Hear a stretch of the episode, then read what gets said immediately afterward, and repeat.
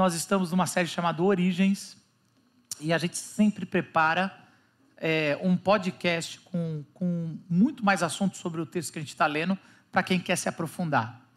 É, para quem já é cadastrado no, no, no WhatsApp, é, vai receber o link durante a semana para ficar ouvindo. E é um jeito da gente chamar vocês para a cozinha, né? É um jeito como a gente preparou essa, essa pregação. E aqui, às vezes a gente vai passar por algumas partes e fala, mas não falou sobre isso. Muito provavelmente nós falamos nesse podcast que está ali. A gente e a gente está nesses dois primeiros capítulos de Gênesis, Gênesis 1 e 2. Estamos expondo o texto. Não é em tópico, é exposição do texto. E aliás, hoje está um texto que geralmente eu não, eu não pregaria. É, hoje a gente vai falar sobre os rios do Éden. Quem, você já ouviu uma pregação sobre os rios do Éden? Eu também nunca preguei sobre os rios do Éden. Geralmente porque geralmente é... quando a gente está lendo, a gente está passando assim, chega no rio do Éden e fala: Ah, cara, isso aqui é geografia. A minha esposa é formada em geografia, mas são poucos né, que gostam dessas coisas. E aí as pessoas ficam lá, os nerds né, da Bíblia, tentando achar o Éden, né? O Éden perdido. Aí vai, vamos seguir esse rio, a cabeceira desse rio vai estar, tá, vai ser aonde vai, vai achar o Éden, né? Tudo. E aí você já vai direto lá para Adão e Eva, que é mais interessante. Mas a exposição traz isso, traz textos maravilhosos, e a gente estudando esse texto, a gente percebeu o tanto que era necessário trazer também, e seguindo aqueles padrões, né? É, coisas que aparecem em Gênesis 1, 2, eles vão, vão ganhando uma dimensão maior durante a Bíblia, e no Evangelho vai ganhar uma explosão em Jesus. Foi assim com é, E Disse, Deus. Deus, foi assim com é, ele descansou, houve tarde de manhã, foi assim com e viu Deus que era bom, foi assim com é, criou a imagem e semelhança, e é assim também com os rios, e a gente ainda vai ter pelo menos mais um ou dois encontros é, para encerrar essa série. Ah, é isso. Então eu queria convidar vocês para a gente abrir em Gênesis 2, versículo 4 a 14. Gênesis 2, versículo 4 a 14. Antes da gente ler, eu quero agora fazer uma introdução. Essa introdução era só para a série, por isso que estava grande, né?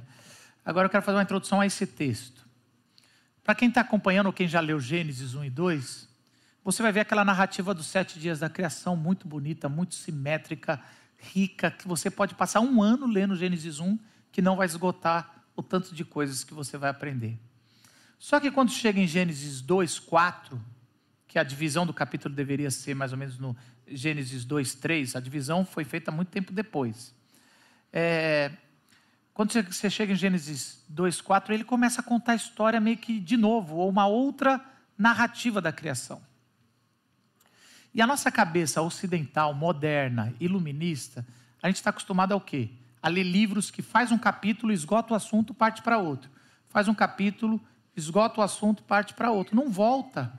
Mas o jeito dos autores bíblicos escreverem, eles vão desenvolvendo o pensamento e, e, eles voltam várias vezes ao mesmo assunto. Às vezes ele pega a mesma estrutura de história, conta uma outra história. E esse é um jeito de ampliar e mostrar focos diferentes do mesmo assunto. Para nós pode parecer meio estranho, porque a gente fica tentando encaixar histórias uma na outra, mas para um judeu ou para um, um cara que está recebendo esse texto lá na antiguidade, para ele é muito comum isso, isso faz parte do jeito oral de transmitir histórias. Me conte outro, outra vez essa história de um outro modo. Então é mais ou menos como se alguém chegasse para mim e perguntasse, ou para o Zé, Zé, como começou a vila? A vila começou com um grupo de pessoas estudando a Bíblia juntos. Não, não, não, Estou perguntando o, o, grupo de pessoas. Estou perguntando como é que começou esse prédio aqui da vila. Ah, aqui tinha um lugar que era meio descuidado. A gente veio, reformou, pintou o teto de preto e. Não fala o teto de preto na transmissão, pode, senão a gente é cancelado pelos presbiterianos. E é, se reúne aqui. E. Não é só o teto, tá, irmãos? É, e aí. Ou talvez você chegaria e falasse assim: não, a vila começou quando a gente foi no cartório e registrou. Naquela data é que começou oficialmente, juridicamente. Todas as respostas estão certas, mas talvez não foi a resposta que eu tinha perguntado para o Zé. E é isso, mas eu agora, de ter ouvido essas três respostas, tenho muito mais conhecimento do que se ele só tivesse respondido o que eu perguntei. Olha só que interessante. Então, você ter quatro evangelhos, a gente o tempo todo quer unificar esses evangelhos. Mas a diversidade de ter quatro evangelhos com pontos de vista diferentes é o que traz a riqueza da história de Jesus. Então, você tem a criação de Gênesis 1, você vai ter uma narrativa com foco diferente agora. Você tem Isaías, uma outra narrativa, em Salmos. Apocalipse vai trazer um outro foco. Você tem várias. Se você estranhar essa segunda, quero dizer que vai ter mais um bocado aí pela frente se você for ler a Bíblia. Então, agora a gente teve a narrativa do, do cosmo, da criação de tudo, agora o foco é o ser humano.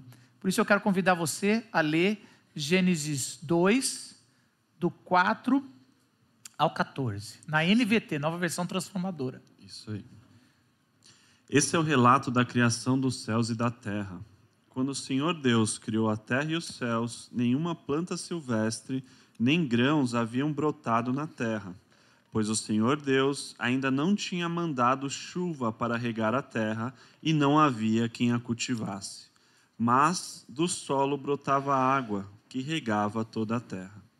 Então o Senhor Deus formou o homem do pó da terra, soprou o fôlego da vida em suas narinas e o homem se tornou ser vivo.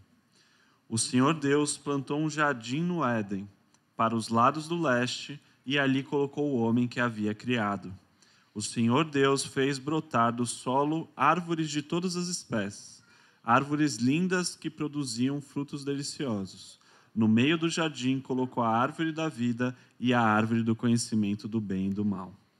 Da terra do Éden nascia um rio que regava o jardim e depois se dividia em quatro braços.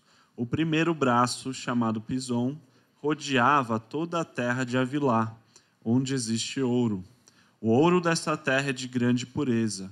Lá também há resina aromática e pedra de ônix. O segundo braço, chamado Gion, rodeava toda a terra de Cush. O terceiro braço, chamado Tigre, corria para o leste da terra da Síria. O quarto braço era chamado de Eufrates. Deus é a fonte da vida. Essa é a mensagem de hoje.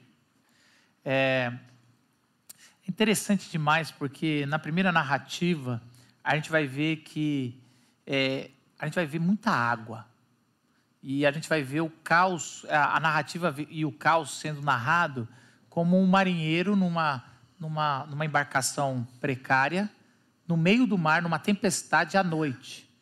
Então ele não sabe aonde é mar porque a água está vindo de cima, de baixo. Ele não sabe o que não tem nenhuma vislumbre de vida, de terra, de luz. É, é um caos total. E aí vem o Espírito de Deus vai fazer as divisões, trazendo ar, ordem, trazendo vida. E ali ele vai trazer a estrutura nos três primeiros dias e depois ele vai trazer conteúdo a essa casa que ele está construindo, essa casa-templo, aonde ele vai morar com o ser humano. Ele vai trazer vida nos três outros dias da criação. Mas agora, quando a gente chega no capítulo 2, é, versículo 5, a gente vai ver que a terra, ela, ela é um deserto. Parece que agora ele fala assim: já que a gente vai focar no ser humano, eu quero contar um outro foco do caos. Sempre que. Eu lembro uma vez que eu estava expondo isso sobre a água, geralmente na Bíblia, ou mar, ou, ou, ou muita água representa caos, não vida. Alguém uma vez colocou no comentário nas redes sociais falando: como assim água representa não vida? A água é vida. Eu adoro beber minha água todo dia. Você tem que incentivar a beber água. É lógico que tem que beber água. Água é vida, gente. Não estou querendo dizer isso. Mas a gente vai falar, a gente vai perceber que muita água, como esse exemplo que eu dei no oceano, ela pode representar morte. E pouca água, um deserto, também é morte. Então a vida é a quantidade certa de água, é o equilíbrio. E é isso que a narrativa está trazendo, que Deus sempre vai puxar para o equilíbrio. Então a narrativa começa falando que existe, não tinha brotado nada, era um grande deserto, não tinha nada, e aí começa uma fonte de água sair do chão. Deus vai fazendo essa fonte de água sair do chão e não para de sair do chão, ou algumas fontes. E aí é como se Deus aproximasse daquele barro, daquele começo de fonte, começasse a moldar um boneco e com as próprias mãos, isso já diz muito. Todos os deuses antigos, ou a grande maioria, não tocava no barro, não tinha trabalho de operário. Vamos, vamos lembrar que está descrevendo o trabalho de um pedreiro. Então isso já é revolucionário para todas as tradições é, religiosas, e ele vai construindo, dando forma, igual os três primeiros dias. E aí, quando ele forma o homem, ou o ser humano ali, a palavra, ele sopra na narina, e aí ele dá vida. E esse sopro é o mesmo que o Espírito de Deus pairava. Então, olha só a comparação, você também tem o Espírito de Deus nessa, nessa história chegando no caos, trazendo vida, e você tem Deus trabalhando ali com as mãos, trazendo também forma e vida. Então você vai ver a narrativa indo para outro outro ângulo, aonde o ser humano agora é, é criado primeiro. Se na primeira narrativa o ser humano é criado por último, e ali ele vai coroar, agora ele puxa para ser o primeiro e dizer: Quero agora falar com vocês, o povo é, que está saindo do Egito, qual é a responsabilidade e quais são as ordens que vocês precisam como povo de Deus. Quero trazer, o ser humano foi puxado para frente. E eu, eu acho muito legal o versículo 5, volta para a tua Bíblia no versículo 5, ele diz assim: Ainda não tinha brotado nenhum arbusto no campo, e nenhuma planta havia germinado, porque o Senhor Deus ainda não tinha feito chover sobre a terra, e também não havia homem para cultivar o solo. Deus dá dois motivos porque essa história está sendo contada de novo. Quais são, Gustavo? Vai dizer isso, né? O, a, primeiro e mais forte que eu acho que aqui, a ênfase é que o ser humano não estava ali para cultivar, né? Então, essa, essa lógica de que o ser humano é, ele tem essa responsabilidade de desenvolver não só a natureza, as coisas criadas, a ciência, todas as áreas da vida. Né? E ali é como se fosse assim: como não havia ser humano, não tinha crescido nada. Interessante que no Éden ah, na, na, narrativa do capítulo 1, ele vai falar que primeiro são criadas as plantas, os animais, e aí Deus vem com o ser humano. Então vocês percebem como isso tem muito mais a ver com um propósito do que com sequência ou cronologia. Né? A narrativa está muito mais preocupada no sentido que Deus atribui para o ser humano, o sentido que Deus atribui para a gente como povo né, de Deus. É, as pessoas querem encaixar algumas coisas no Éden, e aí, quando você vai estudar a, pela ciência os animais domésticos, os bois, vieram muito tempo depois do desenvolvimento humano. E aí eles falam, mas aqui já tem. E aí, tenta, mas aqui está mostrando a responsabilidade humana. E, e, é mais ou menos isso. Deus está falando: olha, não tinha nada porque eu não fiz chover, ou eu não fiz a vida, mas também porque o meu parceiro, eu ou escolhi, os meus parceiros, também não estão trabalhando ainda, não estavam aqui para trabalhar. E aqui é o foco maior do que a gente falou semana passada, imagem e semelhança, da responsabilidade que Deus trouxe. Aqui a gente pode dar uma parada, primeiro, Deus é o autor da vida, de novo, é a fonte dele que está gerando vida ao ser humano e a todas as outras coisas. Só que aqui a narrativa fala, é porque Deus não tinha feito, mas também porque o ser humano não estava aqui para cultivar. E essa palavra, e isso aqui vai mudar muito. E aqui a gente precisa dar uma pausa, porque precisa fazer uma correção numa teologia popular que não condiz com a Bíblia. Que é o seguinte: eu sou salvo para eu sou salvo do inferno para ir para o céu. E por, por causa dos, dos últimos, do último século, que teve muitos avivalistas, as, as cruzadas missionárias, então você tinha muito essa discurso, esse discurso de vou pregar o evangelho, então você falava muito do inferno. Você fala assim, ó, vocês vão para o inferno, o salário do pecado é, é o inferno, é a morte, e é verdade. Então, aceita Jesus que você vai para o céu. E as pessoas faziam esse ato, eu quero aceitar, ou levantando a mão, ou vindo ajoelhar na frente, ou com alguma coisa, e aí pronto, resolveu o problema. Resolveu o problema, estou no céu, e ainda se você é presbiteriano ou reformado, uma vez no céu, não dá para ficar pisando fora, aí que resolveu mesmo. E aí você fala assim: não, pronto, agora vamos para outra coisa, que vamos viver outras, outras descobertas. Mas o que a Bíblia está dizendo é uma coisa que não anula a outra. É lógico que você é salvo pela graça, principalmente pela ênfase reformada.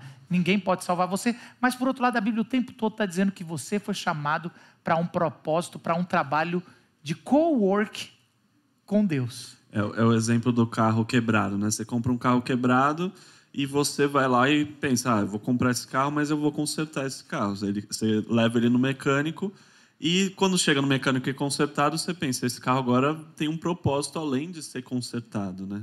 Além de ser salvo. Você não deixa esse carro no mecânico, você vai viajar, você vai fazer outras coisas. Então a salvação é o, é o início desse processo, né, Marcos? Ô Zé, a gente tem que melhorar seu salário. Você está comprando carro quebrado? Assim, né? um pouco preocupado. Um pouco preocupado. Uh, mas assim, é, é Carro usado, né? Mas não é, é coisa que você não entende muito. Né? Descontou, hein? Caramba! Precisava? Sabe quando você compra um carro novo que você faz contigo? Sou eu que compro. Assim. Pessoas como. Olha, obrigado. Você tinha Vai começado... ter troco, Zé. Você tá com as Você tinha comentado, começado com aumento de salário, vamos acabar com É, não, conseguiu perder o aumento. Diminuição, entendi, tá claro. Mas é exatamente isso, Zé. A gente, a gente acha que resolveu o problema de consertar a gente, estamos é, no céu, e, e a gente começa a pensar, agora é outra coisa, mas a salvação, ela é tirar a gente do inferno, é para trazer uma comunhão com Deus, e é para dividir um trabalho. E o único é... jeito que tem de a gente fazer esse trabalho é sendo cheio de Deus, né? Então, quando o ser humano perde essa noção no Éden, aí tudo começa a ficar mais complicado. Né? O próprio plantar fica mais difícil, né? a narrativa do capítulo 3 falando. As coisas começam a complicar. Então, dá um pouco essa ideia de que a salvação ela tem um propósito para a gente, para o quê? Tá, a partir de que Deus nos salva de nós mesmos, do nosso contexto, não somos mais escravos né, das, só das nossas paixões, para o quê? Para abençoar como? Para viver como? Para produzir e fazer bem como? Né? E, é, e, é, interessante que Jesus ele vai usar isso aqui no sentido de ele está passando a função, a missão para os discípulos, mas ele fala: Eu não vou te chamar de servo. O servo não sabe o que o Senhor faz. Eu chamo você de companheiro, de amigos, no sentido, eu estou dividindo, assim como Deus dividiu na criação. Esse, esse, isso é uma responsabilidade. Se você tem essa teologia de Gênesis, isso amplia. E talvez na sua cabeça moderna fala assim: Deus não divide nada, Deus não precisa de dividir, Deus não precisa de você. E é verdade, mas mesmo. Deus escolheu isso. E isso é um privilégio e uma responsabilidade. Por um lado, é um privilégio. Deus escolheu você para dividir autoridade, para dividir uh, um, um certo, uma certa governança, uma mordomia. Por outro lado, é uma responsabilidade dizendo: gente, eu não posso achar que eu, agora eu estou salvo, acabou. Eu vou cuidar da minha vida. Por isso que não existe cuidar da sua vida. Uma vez que você entrou no reino, você cuida da vida de todos. Essa é, essa é a nova pauta. A nossa no bom sentido, pauta né, é, é você cuida da vida. da vida de todos no bom sentido, não com fofoca, tá? A gente tem que Hoje, hoje a gente está aqui, vamos, vamos, vamos, trazer. Mas isso é muito importante, gente, porque essa, essa nova teologia que vem surgindo popularmente, ela é egoísta, individualista e ela, ela é maléfica porque ela não, ela não é bíblica. Ela vem assim, ah, Jesus veio salvar por você, se você fosse o único no mundo, ele viria morrer por você. Pode até ser, mas não é o, o que a Bíblia está trazendo a gente para um resgate da humanidade coletivo. Isso é, isso é muito importante a gente ter e muito importante perceber. E mais uma vez eu quero ressaltar, porque quase nunca a gente vai ouvir isso, mas é importante. Mais uma vez, não tem como não pensar na, no meio ambiente. Nós cristãos somos responsáveis pelo nosso planeta. Nós cristãos somos responsáveis pela preservação. Nós cristãos somos responsáveis pela vida. Essa deve ser a nossa pauta. Então, a pauta dos evangélicos, evangélico eu não sei porque eu não, eu não entendo tanto, mas a, a, a pauta dos seguidores de Jesus deve ser como melhorar a segurança pública e não como a gente pode andar armado. Como ter porte. Isso aí não é a nossa pauta. Você pode ter até opinião individual dizendo eu sou a favor, eu sou contra. Mas a pauta do, da igreja é como a gente pode preservar vidas. E está tá desde o começo isso, e começar a empurrar outras pautas individualistas que nunca foi bíblico.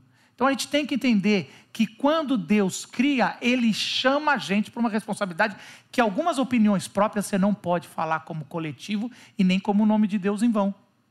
Porque Deus não deu autoridade de você carregar o nome de Deus em tudo que é sua opinião. Você tem que falar: olha, eu sou um seguidor de Jesus nisso aqui que foi revelado.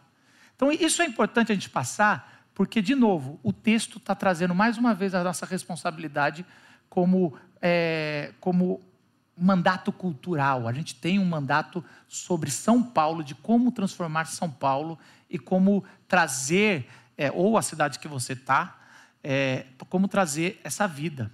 Mas o mais interessante é que o texto não para aqui. Então a gente vai ver que Deus é o autor da vida, trazendo essa fonte, fazendo o ser humano, o homem, ali, ali é Adão, a palavra é ser humano, e aí ele vai é, fazer o, aquela fonte não parar, e aquela fonte vai desaguar em plantas começando a crescer, o homem começa a cultivar, e aí ele vai falar que no meio da, da, daquele jardim, ou pomar, porque tem frutos, tem, tem tudo, é um, é um grande bosque.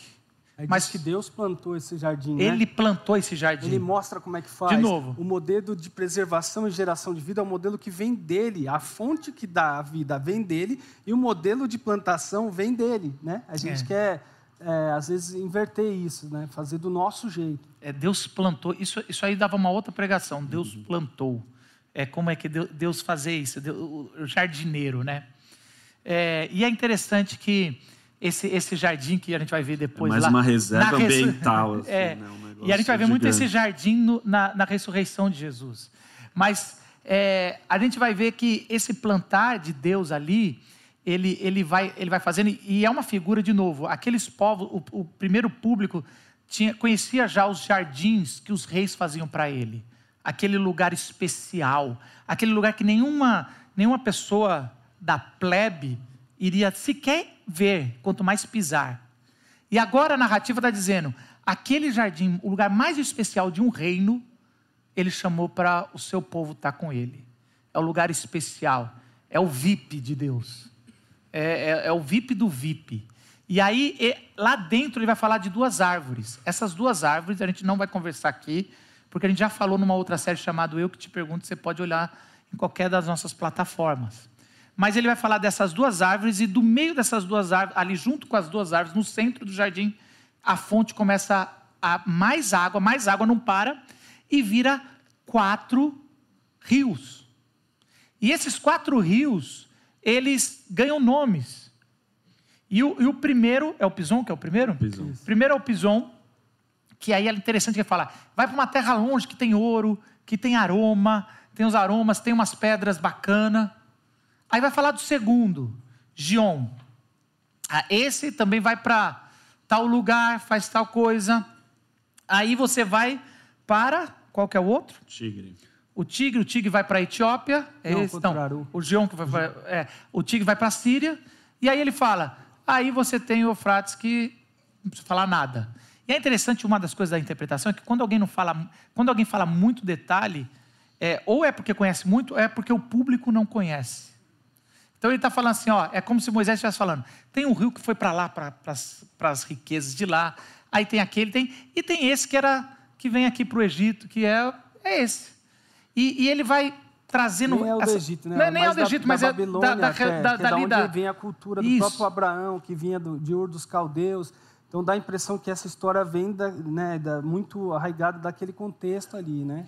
Exatamente. E aí você vai ver que todos os rios, na verdade, estão ligados com grandes nações. Isso. Isso é Você vai ver a Babilônia tendo esses rios, a Síria, a Mesopotâmia, o, é, ali, tudo rios, ali. Você tem é, a Etiópia, o Egito, e todos eles estão com esses rios.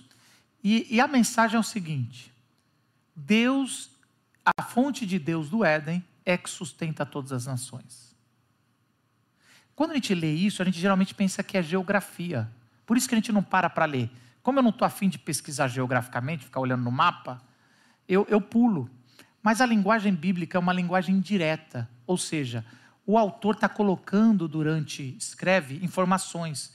Então, todas as informações, ou a grande maioria das informações dos personagens bíblicos, principalmente no, no, em Gênesis, se, se, você for olhar o significado, tem spoiler do que vai acontecer com ele durante a vida. É, o nome dele já representa a história dele. Quando você passa por algum território, algum nome de cidade, geralmente já é um jeito de falar sobre essa cidade. O nome da cidade já é o que vai acontecer naquela cidade ou o que aconteceu com Deus.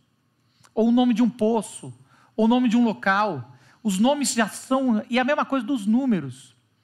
O número 4, ele pode ser traduzido como 4, 14, 40, dependendo do contexto, 400. O radical é o mesmo, né? É, o radical é o mesmo. E ele pode. ele Dependendo do contexto, você vai ter assim, outras traduções. E ele quer dizer o seguinte: ele quer dizer é, o completo. Ele está dizendo que a vida que aquele que aquele, é, aquela fonte tem para as nações é uma, é uma vida completa. Agora, Ou se para todas as nações, né? Como é que é? A completude das nações pra vem completude... de Deus, né? Vem, a, a fonte é, é, é, Deus quem dá, né? Para todas, não é só para todos. Algumas. Agora, se você é o primeiro público recebendo isso, saindo do Egito de 400 anos de escravidão, e você ouve assim: a fonte de Deus sustentou o Egito. Você ia ficar feliz ou triste? Isso é uma informação que a gente, como passa sem perceber, é uma informação difícil de ser digerida. Porque ela é ambígua. Por um lado, ela traz consolo. E qual é o consolo? Essa guerra que nós estamos vendo na Rússia, a gente pode dizer: fique tranquilo, Deus está no controle. Ele, quando cortar a fonte, ele para a hora que ele quiser. os grandes príncipes, os grandes reis, os grandes governantes, as pessoas más, você pode estar tranquilo, Deus está no controle, Ele pode parar. Só que a outra pergunta é: por que não parou? Por que 400 anos? Até você falar que. Porque os, os, os dez juízos ou as dez pragas é um jeito de Deus secar essa fonte e caiu o império. Mas por que, que você não fez antes? E talvez você entrou nessa pergunta. Essa pergunta não tem fim. Porque a gente facilmente chega, Senhor, por que essa dor? Tem gente que sofre por depressão e fala, Senhor, por que a depressão ou pânico? Por que a ansiedade? Por que eu vim dessa família? Por que a separação? Por que o desemprego? Por, que, por quê? Por quê? E você quer saber o porquê, Deus. E Deus está falando, eu estou no controle. Tá, legal, bacana. Eu quero saber por quê. E a gente tem um livro de sabedoria chamado Jó, e Jó perde tudo no começo. Ele é um dos caras mais justos, mas ele perde tudo. E você vai ver uns 38, 39 capítulos só dele fazendo porquê, e ele não chega no fim, ele vai escavando, ele vai escavando. Quando ele desiste, Deus se revela e fala: Você nunca vai encontrar o porquê. Você não estava no começo de tudo. Então, quando a gente lê Gênesis 1 e 2, ele não vai responder o porquê, pelo menos não aqui. Mas ele está dizendo: eu estou no controle. E se você entendeu que eu sou bom e tudo que eu faço é bom, você descansa na minha palavra. Então nós não temos a resposta do porquê hoje nós sofremos ainda ou, ou o que você está passando. O que eu tenho uma resposta para essa manhã para você é: o Deus bom te escolheu te formou do pó e sopra hoje de novo o espírito de vida. Se você sentir isso, mesmo a questão, a questão vai continuar, mas ela diminui. É um abraço em Deus que você precisa dar. E eu fico pensando como é que ele fez o homem do barro. Porque o homem do barro, ele fez, ele soprou. Vamos supor, eu sou muito imaginativo. Eu, eu acredito em tudo. Se, algumas pessoas pensam, Marcos, você, você vai para outros tipos de interpretação. Você, eu acredito em tudo. Adão e Eva é primeiro, eu acredito no barro, ele vai ganhando. Eu não tenho problema com nada. Não tenho, eu sou amor conciliador. Aí vem evolucionista, eu falo, também acredito. Então, vamos aqui, vamos aqui, tudo junto aqui. Eu acho, eu tô, eu tô, eu tô segurando para não espalhar. Tem gente que faz assim com a teologia, espalha, eu falo, quero isso aqui da Bíblia, quero isso. Eu estou juntando aqui, falando, Senhor, o que é seu, eu quero. E, e, eu acho assim que ele soprou e ele virou homem, e eu penso que a primeira coisa que o ser humano fez foi dar um abraço em Deus. Porque, caramba, mar... a primeira coisa que Deus, que o ser humano viu, na forma imaginativa, eu estou especulando, é Deus. Porque ele sopra, estou aqui. E eu, eu acho que é isso que acontece quando a gente nasce de novo. Quando o sopro do Espírito vem, a primeira coisa que a gente vê é Deus. E você, com esse abraço, suas questões não são respondidas mas são acomodadas num tempo para a hora certa. Muda de peso. Muda de peso. Então, queridos, a, o povo hebreu saindo do Egito, eles, por um lado, subiu questões. O Egito, 400 anos, meu avô morreu assim, não sei o que, fulano. Por outro lado, é, eles tinham uma esperança de uma terra prometida. E, e, a terra prometida é descrita como Éden. As descrições da terra prometida é toda em Éden. Então eles estão sabendo que eles vão voltar para o Éden. E aqui é literalmente eles estão voltando para o Éden. No Éden no sentido de presença de Deus plena, do lugar aonde não precisa ter muito suor para se, se plantar, porque ali era o lugar da presença de Deus. É onde a sua sede é, é preenchida, né? onde você mata a sua sede. Fala do, do voar, já que você está aí. Do... Não, é quando, quando a, a, palavra, a maneira como é colocado no trecho, né? o sopro, né? o nefesh, que fala a garganta, é, é, o ser humano é criado com esse desejo, é aquele que tem sede, né? O ser humano é aquele que tem sede. E Deus cria o ser humano dessa forma. E aqui o texto está falando, ao mesmo tempo que Deus cria ele dessa forma, ele fala da fonte para matar essa sede, que é o próprio Deus. É, já é traduzido por alma vivente, né? Nefesh. É. é usado para animais e tal. Então, é aqueles que precisam de água, de respiração. E é interessante como a garganta o, funciona. É, né? Os autores bíblicos, ao longo da Bíblia, vai falar muito sobre sede, assim como a corça anseia por água assim sou eu. Então, é, é, eles estão todos voltando para essa fonte de Gênesis, porque o ser humano não vai se saciar enquanto não encontrar Deus. Essa é a narrativa que a gente tem que trazer aqui. Esses rios não estão aqui para a gente ficar tentando pensar como eles se encontraram. Foi um terremoto? Foi. Como... É, é Essa não é, é a curioso, pergunta. Né? Porque a mente da geografia vai fazer isso. Porque o, o, o Pison, o rio, você não tem nenhum registro. Onde que é? Aí tem especulação. Não, deve ser ali, provavelmente é ali, é porque a terra onde tinha ouro é essa. Só que o texto não está preocupado com isso. Né? Aí, ah, não, o Gion, ah, o Gion pode ser na Índia, ah, o Gion pode ser o Nilo, o Gion pode ser. Então está especulando ali. E a gente, e a começa. Gente e aí, a, o Tigre e o Eufrates. E aí, de alguma forma, você vai ver. Cara, esses rios não estão conectados geograficamente caso mesmo as, as, possibilidades que tem de cada um deles, eles não estão conectados. Então, como é que a gente chega no Éden, né? Você vê como é o nosso aí. pensamento moderno, literalista, e aí o que acontece? Você, acreditando que um dos rios você encontrou, você começa a achar que o rio é sagrado. Aí você vai ver, o batismo bom é no Jordão. Que aqui dos presbiterianos com pouca água não rola. Não, vale, não dá, né? Pelo amor de Deus, pelo menos com os batistas, né? Eu sigo e Jesus. Gente, que, é, né? E aí você vai no outro rio da Índia, é o sagrado. E aí você no perde Nilo, o, o Nilo, Nilo era sagrado e você perde, você perde o, a mensagem, o que Deus, o rio que Deus está fazendo aqui da vila. Quem gerou a fonte? Aqui da vila e de outros lugares. É, é eu, eu acho que é, é muito forte porque eu, eu vejo, por exemplo, quando a mulher é tentada, e a gente vai falar semana que vem, ah, até que enfim a gente chegou em Adão e Eva, semana que vem a gente chega lá. Mas quando a mulher é tentada, a gente vai ver o seguinte: tem um texto que fala assim, que é Gênesis 3, 8. Ouvindo o homem e sua mulher os passos do Senhor, Deus, que andava pelo jardim quando soprava a brisa ou a, o vento do fim do dia. A presença de Deus sempre associada com esse sopro. E, essa, e esse verbo aqui é o mexer das folhas. Na verdade, essa brisa é. é sabe quando alguém está pisando na floresta e você ouve o barulho do, da folha? Geralmente é filme de suspense. Mas aqui, e nesse caso aqui talvez até seja, porque eles tinham acabado de pecar. Mas eles estão. É, assim, ele ouvindo o barulho das folhas, de alguém pisando, eles, eles se preocuparam. Mas isso vai dizer uma coisa muito interessante que Jesus vai repetir nas suas parábolas, que Jesus, que Deus vinha todo fim de tarde é, caminhar e conversar com o ser humano. Por isso que as parábolas de Jesus falam de homens, do, de, de trabalhadores que o Senhor vem no fim da tarde para vigiar, porque é, é, o Deus que vinha no fim da tarde no Éden para se relacionar. Como é que foi o trabalho? Como é que foi? Vamos relacionar.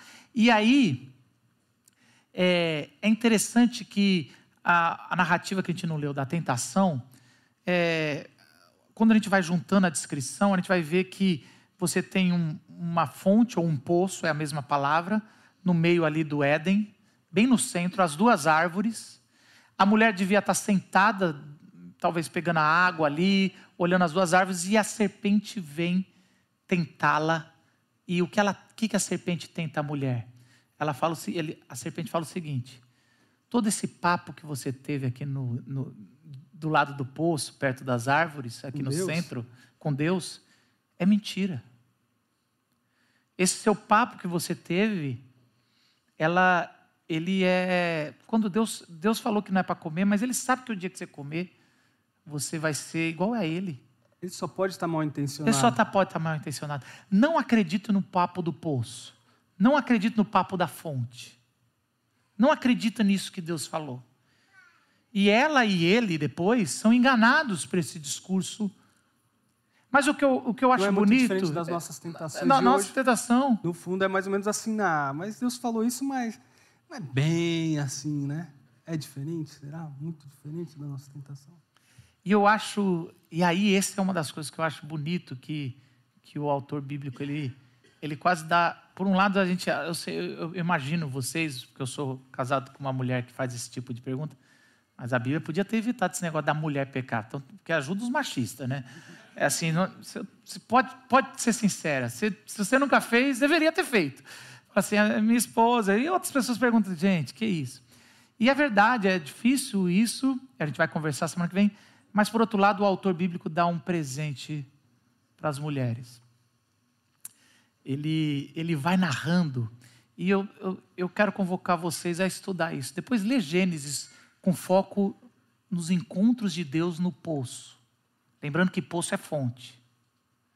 Uma das coisas que Deus abençoa, abençoa o povo de Deus, os patriarcas, é onde eles cavam da fonte. Aí alguém cava do lado, não tem água. Aí ele cava aqui dá uma água. É a bênção de Deus. É um negócio mágico até, é um negócio muito maravilhoso da bênção de Deus. Só que vai contar as, a história do poço, ela é contada da versão das mulheres. Porque ele começou com essa coisa com a, com, com a mulher, Lá no primeiro casal. E aí, quando você vai ver Agar, e Agar é especial. Preste atenção na história de Agar. Agar é uma egípcia. Vamos lembrar de quem está lendo essa história pela primeira vez. O nome Agar quer dizer estrangeira. Quando, lá em Êxodo, quando vai dar é, os mandamentos, cuide bem do estrangeiro, é cuide bem de Agar. E Agar, ela foi, ela, ela foi abusada praticamente. Porque Sara falou: Ó, eu não te dou filho, Abraão, para o pai Abraão, o patriarca. Ele fala: pega Agar e ela vai te dar um filho. E Abraão ouve. E eles tratam essa mulher, e depois isso aí vai desencadear muita coisa ruim. E ela fica com ciúmes, Sara, expulsa Agar e ela vai para o deserto, num lugar onde não tem água, ela vai morrer de sede. Ela e E ela dela. clama a Deus, e Deus aparece com um poço.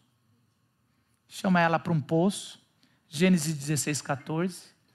E o poço, ela dá o nome daquele poço de É o poço daquele que vive e me vê. O poço que vive me vê. E, e, e Agar, ela é resgatada diante de Deus com um poço.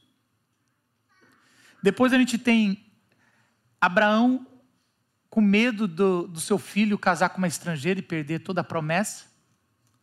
E manda o seu servo falar: vai até a nossa terra de onde a gente veio, traz alguém da nossa família, alguém que tenha essa promessa.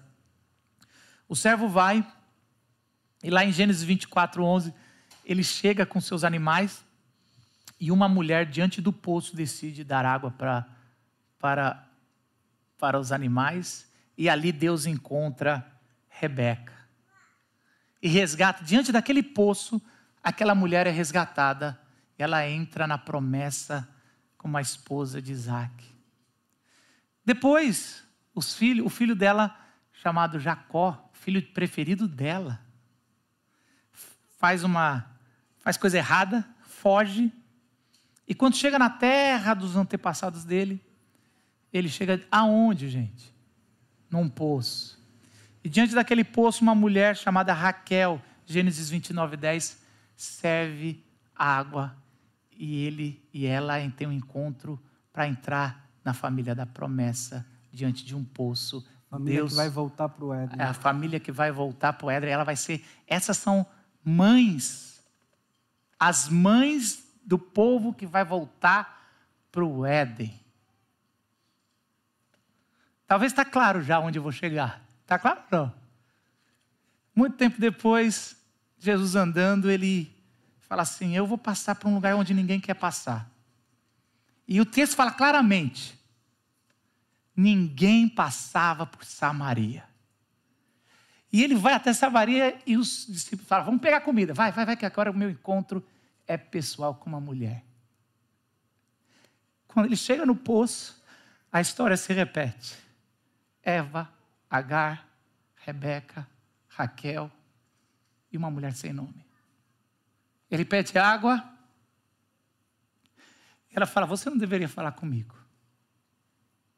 Eu não sou digna. Sou mulher, você é homem, você é judeu, você é samaritano. Talvez foi isso que toda a sociedade fez, até com os machismos. Vocês não são dignas. Ou o ser humano não é digno. E não é mesmo. E Jesus ele fala: ah, se soubesse com quem você está falando, João 4. Você pediria água, eu te daria, de você sairia água viva. Fluiria um, um rio que nunca saciaria. E não é uma. Quando a gente fala que você nunca mais teria sede novamente, não é que você bebeu e não tem mais sede. É que você vai morar do lado de um lugar aonde você tem fonte de água viva. Você está morando do Éden quando você está em Jesus. Sabe aquela fonte do Éden? Ela vai se fazer dentro de você. Dentro de você, porque Jesus está dentro de você. É o único lugar, pouquíssimos no Evangelho, não o único, onde Jesus fala claramente que ele é o Messias. Nesse não, contexto. ele decide por João, na narrativa de João, começar por uma mulher a se revelar a fonte. A volta do Éden de Jesus começa com uma mulher.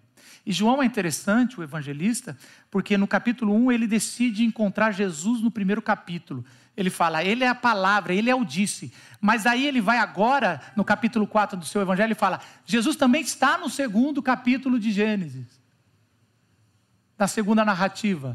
Se Jesus, se estava o Pai, a gente sempre viu o Pai, sempre viu o Espírito. Jesus está na primeira, a gente sempre viu o Pai, a gente sempre viu o Espírito. Na segunda, ele é a fonte.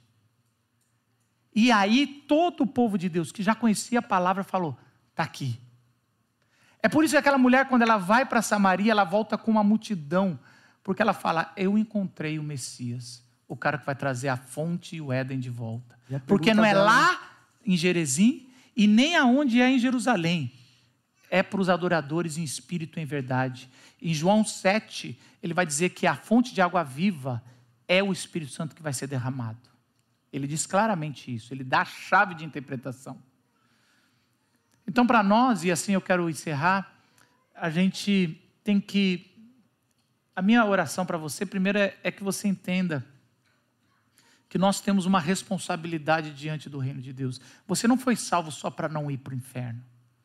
Deus está te chamando e, e, e, eu, e, você não pode se acomodar nesse seu chamado. Você tem um propósito e você tem que viver a vida em Deus, não uma vida de fechou uma chave, passou um portão, acabou. A nossa vida é uma vida de trazer o reino de Deus, sinalizar o reino de Deus, apontar que o reino de Deus chegou. Por outro lado, a gente também tem sempre entender que o mal que está crescendo, Deus está com a fonte por trás e uma hora ele vai fechar essa torneira. Ele está no controle. Mas talvez a mensagem mais, mais poderosa é que existe um poço aqui do seu lado. E Jesus te convida essa manhã para beber da água dele. E de novo, não é uma água que você bebeu. Esse é um problema nosso, dessa cabeça moderna. A gente, eu bebi com os 12 anos quando eu me converti. Obrigado, Jesus. Todo dia você tem que beber dessa água. Por isso, essa manhã você fala, Senhor, que eu possa de novo entender que o Senhor é a nossa fonte. O Senhor é o poço. E eu e você somos a mulher samaritana. Que ao perceber que estamos no poço, temos uma nova oportunidade. Louvado seja Jesus, que escolheu as mulheres para a gente voltar. Também por esse caminho Louvado seja tua Jesus. descendência, ele diz no Éden, né? Falando para a mulher, no capítulo 3. É, por inimizade entre a serpente, o filho da serpente, a semente da serpente e a sua descendência. Então, por meio dela viria a semente, né? Por meio é, da mulher. E também, Maria é a única que recebe um cântico nos evangelhos e no Novo Testamento. porque é por ela também que veio. E louvado seja Jesus por ser a fonte que traz vida para nós. Baixa sua cabeça, vamos orar e agradecer a Deus por e pedir para essa fonte ser renovada mais uma vez ao nosso coração. Senhor, apesar da dor, apesar da guerra, apesar da depressão, do pânico, da solidão, apesar da separação, apesar da doença, da notícia sem esperança, apesar da morte, apesar da briga, apesar da infância terrível, apesar de tantas coisas que poderíamos questionar, essa manhã nós bebemos a sua água e relembramos e afirmamos para o nosso coração: o Senhor é a fonte de vida eterna. Em mais nenhum lugar encontraremos vida, Senhor. E queremos, no, no seu olhar e na tua criação, renovar as nossas forças, não só para essa semana, mas para caminhar, Senhor.